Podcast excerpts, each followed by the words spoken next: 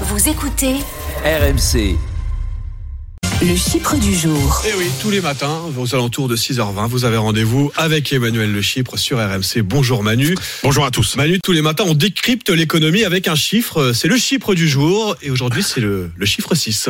Oui, le chiffre 6, parce que figurez-vous que euh, les impayés dans les copropriétés eh bien, ont été multipliés par 6 au cours des cinq dernières années. C'est le tout dernier rapport annuel du registre national des copropriétés qui nous le dit et qui a de quoi euh, inquiéter. Alors, on considère que les finances d'une copropriété sont fragiles dès lors que le montant des impayés dépasse 20% du montant prévisionnel des charges. Or, en 2022, plus de 70% des copropriétés sont dans ce cas. C'est deux fois plus qu'en 2021 et c'est donc six fois plus qu'il y a cinq ans. Les impayés sont très concentrés sur plusieurs départements, en Outre-mer, en Ile-de-France, notamment à Paris et en Seine-Saint-Denis, en Corse et dans les Bouches-du-Rhône. Il y a quoi? Au coût de l'énergie? Oui, évidemment, il y a les coûts de l'énergie euh, d'abord qui explosent, mais pas seulement. Il y a euh, toutes les dépenses en travaux, pas forcément liées aux enjeux énergétiques, mais euh, vous savez bien que tout, Oui, les matières euh, les, premières. mat- les matières premières, les matériaux de construction, tout ça a explosé et donc effectivement. Alors après, il y a aussi dans ce rapport le, le calcul